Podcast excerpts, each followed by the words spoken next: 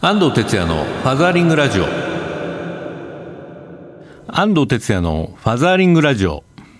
皆さんこんにちは。この番組は父親支援の NPO 法人ファザーリングジャパン代表の安藤哲也がパパにとっての耳寄りな情報をグッドミュージック乗せてお届けする番組です。はい今週も始まりました。ファザーリングラジオ。ねまだ梅雨がね続いてますね。ジメジメしとしとと。あのもう洗濯物がね乾かないっていうのがもうえ僕としては非常にこう気持ちがダウンするんですけどね、皆さんのお宅はいかがでしょうか？まあ、あと1週間ぐらいかな、えー、ね、夏休みも近づいてきます。えー、子供たちがね、家にいる夏休みにはね、カラッと晴れてほしいな、なんて思います。えー、来週は、あの、小児の息子とね、僕も学童クラブのキャンプに行くので、まあ、その日はね、ぜひ晴れてもらいたいな、というふうに思ってます。えー、皆さんはどのような夏休みを計画してるでしょうか？ファザリングラジオではツイッターも受付中です。ご利用の方は、ハッシュタグ、シャープ84に FM をつけてつぶやいてください。それでは、ファザリングラジオ、今週もよろしくです。この番組は、少子化問題の解決を目指す、一般財団法人、ワンモアベイビー応援団の提供でお送りいたします。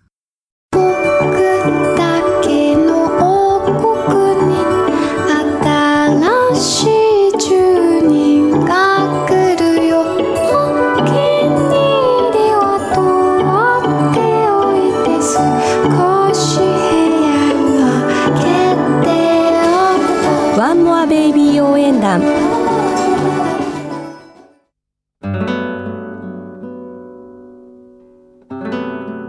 ァザーリングラジオ FM 西東京からお届けします。ここからはトピックスのコーナー。このコーナーでは子育てに関するニュースなど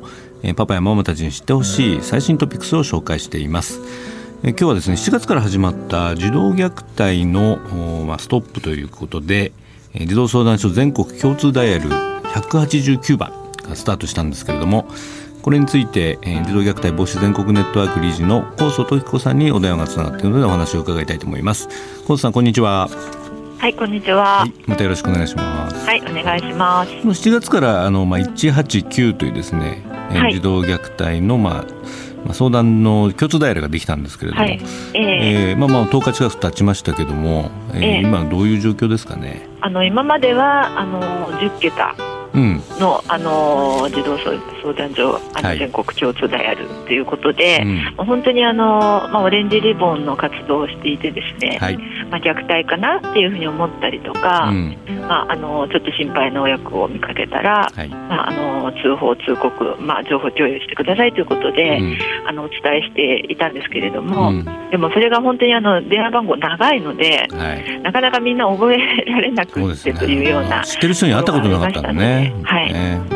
だからそれがもう本当にあの189、いち早く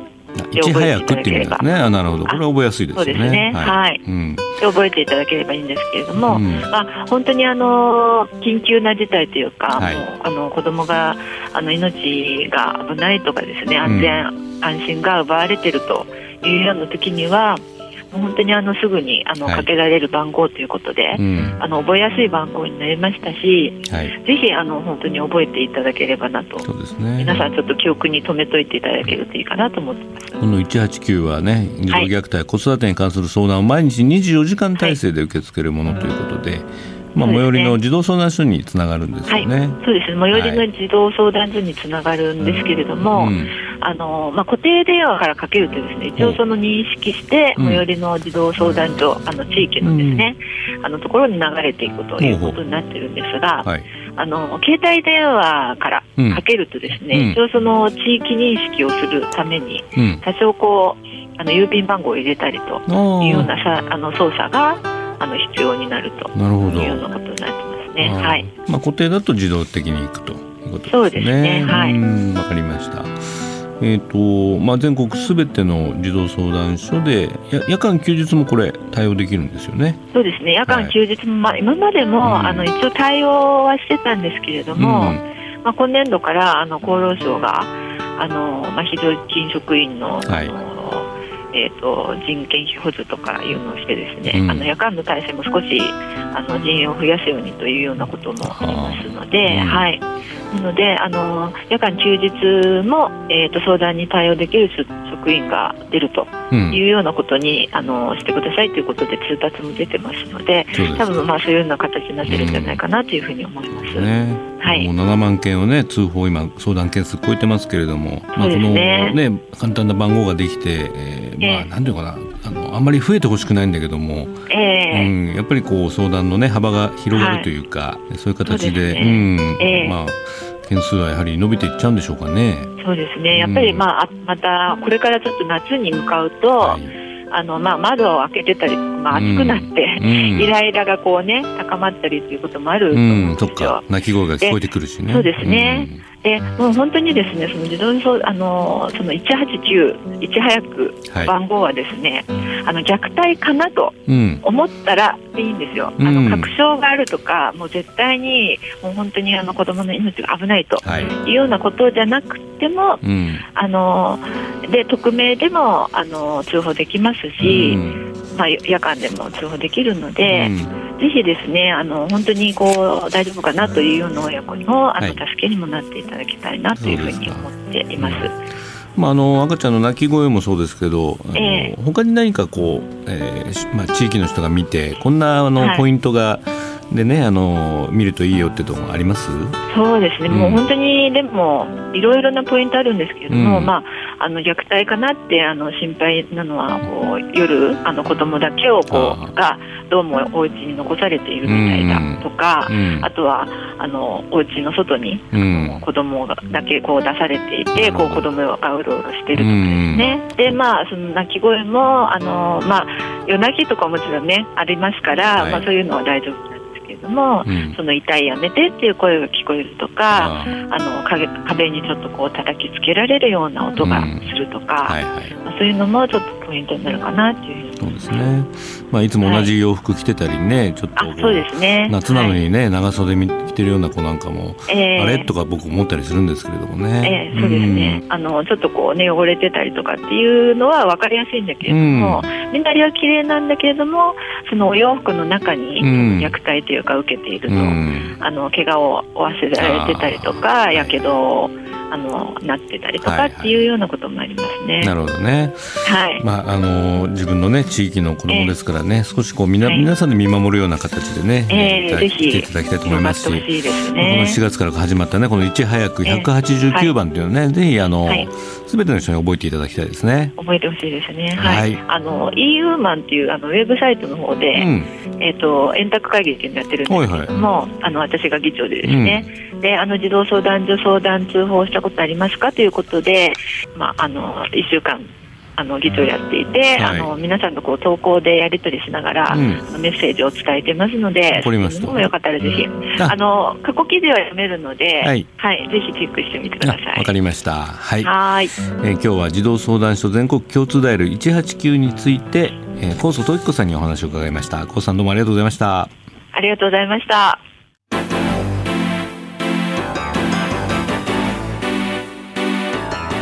ファザーリングラジオ FM 西東京からお届けしています。ここからはソーシャルカフェのコーナー日本には社会的な課題がいろいろありますがそれを何とかしたい社会を変えたいという思いを持ってソーシャルな活動を実践する方をゲストにお呼びするコーナーです。えー、今日のゲストは NPO 法人若者メンタルサポート協会理事長の岡田沙織さんです。岡田さんこんにちは。こんにちは。よろしくお願いいたします、はい、まだ岡田さんと出会ってあんまり僕も日が浅いんですけれどもね、ね。あのこんなラジオまで出ていただいてありがとうございます。本当にありがとうございます、ありがたくて、今日は朝神様に手を合わせてきました。そうですね、はい、えー、この若者メンタルサポート協会ねまあ3年前から個人的にブログとかで発信されてたのがえー、今年 NPO 法人になられたということでね、はい、この活動がどんどん広がってるんですけども。はい、はい、このやっぱり、まあ、若者問題っていうのかな。あの、まあ、僕もタイガーマスキンとか、はい。あとまあ国の方の若者支援の委員会なんかも出てるんですけどもさまざ、まな今ね課題を抱えちゃっていて、はい、えー、その辺どっから手つけていいのかなっていうのも僕も思うんですけれども。はいこの岡田さんの活動をね、はい、えー、ちょっと今日は教えてほしいんですが、はい、ありがとうございます。まあ、そもそも岡田さんのプロフィール見ると、はい、まあ、かなりあの壮壮絶なというか、ねのたね、はい、多彩な経歴をお持ちなんですけども、ちょっとよご紹介してもいいですか？はい、もちろんです。はい、えー、幼少期から、えー、波乱な人生を送り、両親の離婚、孤独な幼少期、いじめ、ドラッグ、自殺未遂。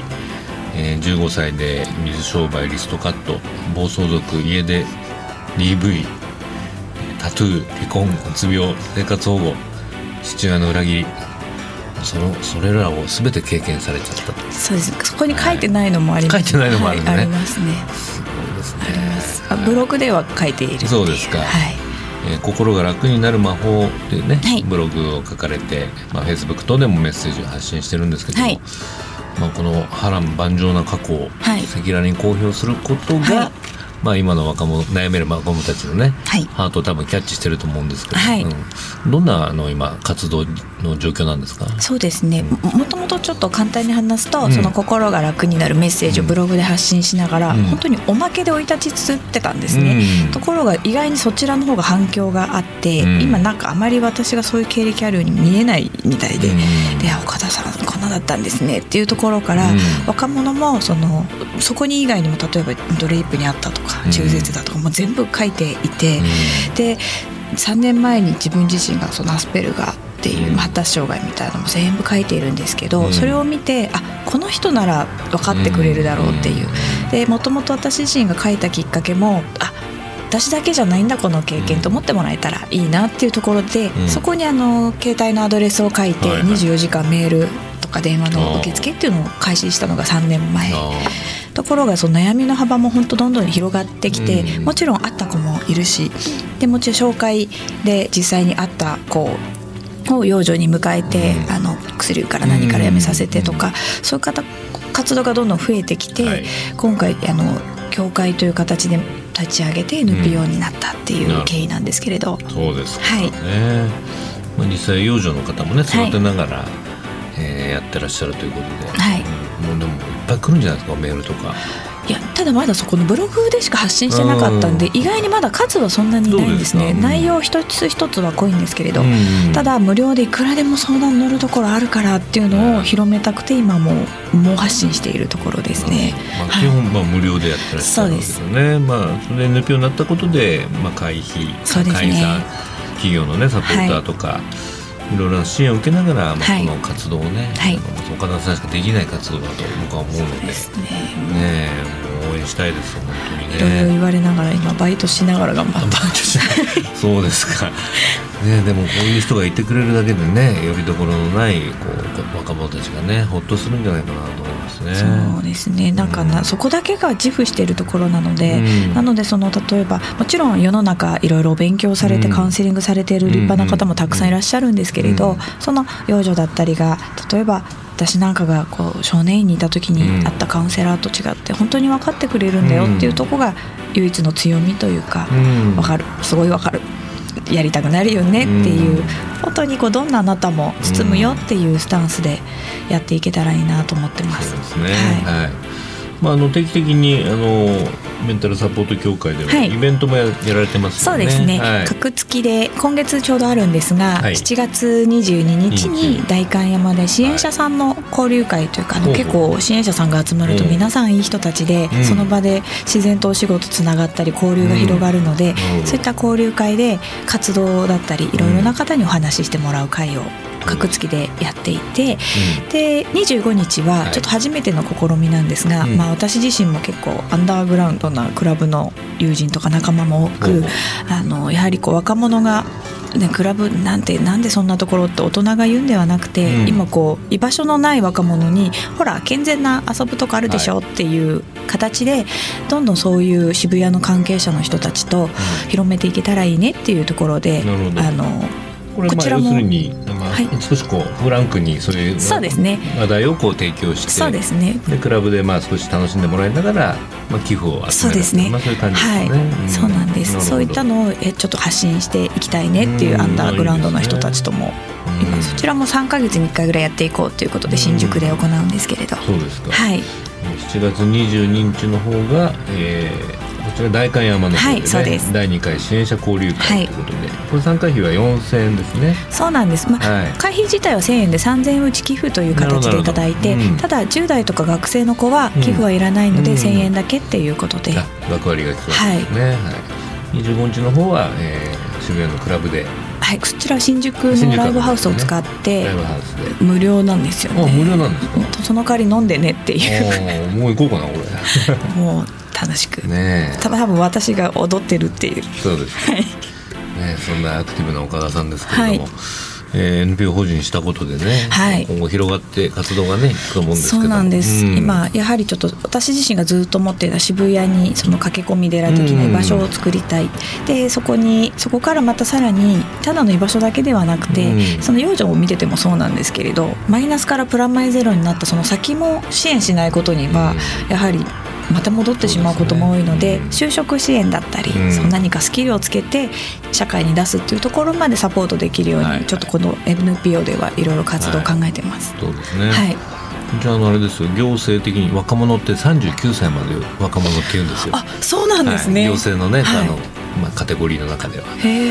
今ね日本人ってこうどんどん後ろにずれてきていて、なかなかその実年齢と精神年齢が合ってないし、はい、まあ、そういうね少しこういろんな課題を抱えてると、あのそれがどんどん後ろにずれていってしまうので。まあ、今年もやっぱり30代ぐらいまではいろんな支援があってしかるべきだなっていうのはそうなんいろいろ活動してと思います、ね、ですよね。実際40歳ぐらいまで相談も多いんですよ。はい、ね、プラスそのちょっと若者メンターサポート協会とは言ってるんですけど、うん、長くなるんで裏メニューで入れてるんですが、うん、発達障害の支援も実は入れていて、うん、事業計画の中に、発達障害の人の支援。その私自身がやっぱりとてつもなく生きづらかったし、今もいろいろ生きづらいこともあるので、そういった支援のためにその発達障害専門の臨床心理士さんにも理事に入ってもらって、ね。うん、そういった勉強会だったり、はい、あの支援就職支援なんかもちょっとやっていきたいなっていう意味で。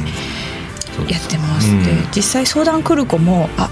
この子多分そうだなっていう子も非常に多くて、ね、はいまあ、ファザリングジャパンもあの発達障害のお子さんのいる親の支援をやってるんですよね。はい。でそこまあ結構今増えてきてるなって感じですし、そね、その親御さんもまあそういうことだったんだってことに気がつかれたりとか、うん、あの奥さんがそうなんですっていうパパもいたりとか。はい、はい非常にその辺をねあの今までなんとなくただのまあ変な人で片付けてたのを、はい、もうちょっと少しね、はい、あのみんなで見守っていくというか、うん、そうなんですよね、ね、職場とかでもそうだと思うし、はい、はい結構声を大にしていたいのがみんな個性だよって言ってくれる人ほど何かあった時なんでそうなんのって結構責められるなんでわかんないのとか多いんですよ。で当事者からすると理解してくれてるって言ってる人ほど意外に何か失敗したりとかした時に理解されない苦しみを感じてる人多分非常に多いはずなのでその当事者の声として広めていけたらなって言ってやはりフェイスブックでそれをカミングアウトした時に当時3000いいねついて300シェアぐらいされて、ね、その時にやはり親御さんの相談とかも一気にわってきたんで、ここはやっぱりすごく需要があるところなんだなというのを、そうですね。はい、はい。まあ、このメンタルサポート協会のホームページでね、はい、もう協会の合言葉は一人じゃないはい。そうです、ね、救いを求める若者に対しどんな心理状態状況であろうと手を差し伸べてできる限りの支援を行う。はいことですね。そうなんです、はい、あのメールしていても私何も大したこと言ってなくて、うん、真夜中に切っちゃいましたってメールが来て、うん、うん、そうですね。1時間話してるとみんな私行きますって笑顔になるんですよ、その間一人じゃないって私言ってるだけなんですけど隣の部屋にいる親が1分ハグしてくれたら私いなくて済むのにって毎回思います、ねはい、この番組あの子育て中のパパママが聞いてるんでね、はい、なんか、はい岡田さんからちょっとインパクトのあるメッセージをいただきます、はい、もうそこなんです、うん、あのこの活動していると例えば虐待にあったり、うん、ヘビーな非行の子をケアしているように思われるんですけど実際メール相談で一番多いのはパパもいるママもいる、うん、で両親揃ってるけど毎日回褒めてくれない、構ってくれない、家に居場所がないね、そうです。で寂しくてで例えば両親仲が悪くてとか、それでリストカットをして、はい、でも親に見られると怒られるからって言って陰で見えないところを切ってる子が実は一番その相談が多くて、ね、はい、吐き出せないんだよねどこにも、ね、そうなんです、だからその隣の部屋にいる親が1分ハグしたら解決なのにって思うんですね。だからこううちに限ってないやっていう人ほど、うん、あのちゃんと見てあげてくださいと思います。大体ね、はい、みんなそこであの大変なことになってしまいますからね、はい、はい。いや説得力あるな岡田さんが言うと、ね、あのそうなんです。はいまあこれからもあの応援していますし、はい、あのぜひ今日ね初めてこの団体の存在したした方も多いと思いますんで、はい、ぜひね若者メンタルサポート協会で検索してね、はい、ちょっと岡田さんのこのメッセージをね、はい、えー、聞いていただけたらなと思いますね。そうですね、はい、意外にあのそのブログの私の生い立ちをなんか携帯小説みたいだから早く続き書いてっていう声が一番実は多い、うん、なるほど 展開がね、ま、待ち遠しくなっちゃったりしますね。今まだ23歳で止まってるんで。ああそうなんだ。はい。わ、かりました、はい、はい、というわけで今日のソーシャルカフェは、えー、若者メンタルサポート協会というね、はい、新しい NPO を作られた、はい、えー、理事長の岡田沙織さんにおいでいただきました、岡田さんどうもありがとうございました。こちらこそ本当にありがとうございました、ありがとうございます、ソーシャルカフェ来週のゲストは NPO 法人虐待問題研究所の代表上原陽子さんです。お楽しみに。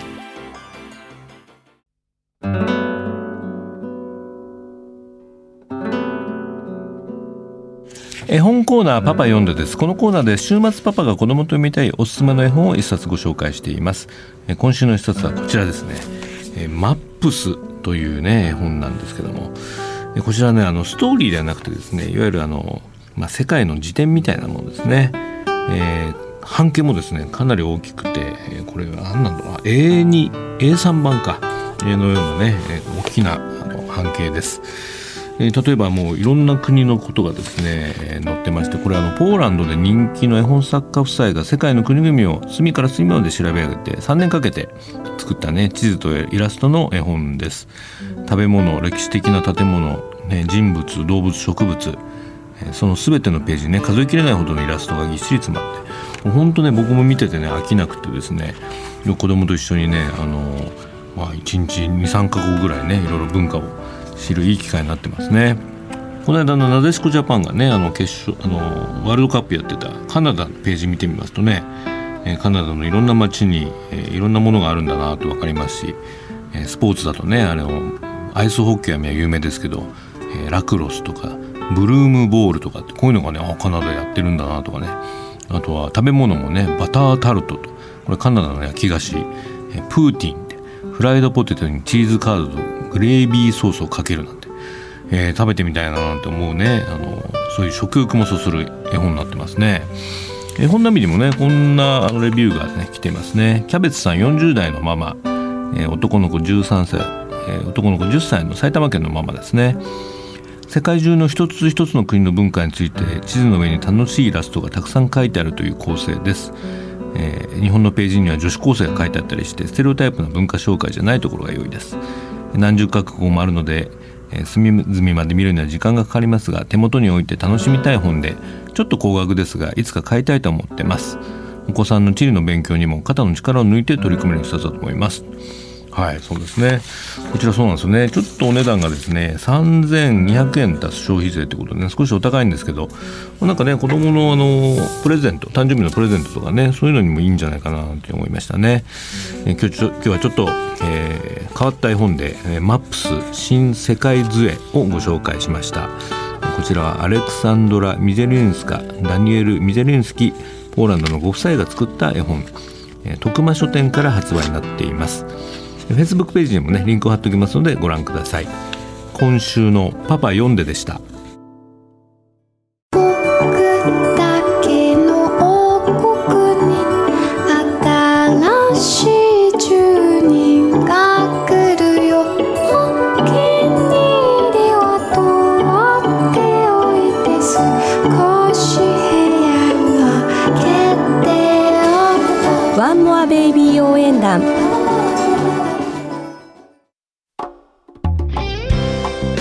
ザーリングラジオそろそろお別れの時間になりました。7月22日の水曜日はね僕広島県に行きます。広島県主催で働く女性応援リレーセミナーのキックオフイベントが開催になります。13時から広島国際会議場地下2階の大会議室ダリアで開催します。定員は300名参加費は無料になっています。基調講演はねテクノロジーを活用したより柔軟な働き方ということでえー、Google 株式会社の岩村さんっていうね CMO の方。そして僕が続いて、えー、イクボスの勧め新しい働き方マネジメントということで基調講演をさせていただきます。まその後広島県でねあの育児休業を取った湯崎知事とか、ね、このパネラーのみんなで、えー、パネルディスカッションも展開する予定になってます。ぜひお近くの方でね関心ある方はご参加ください。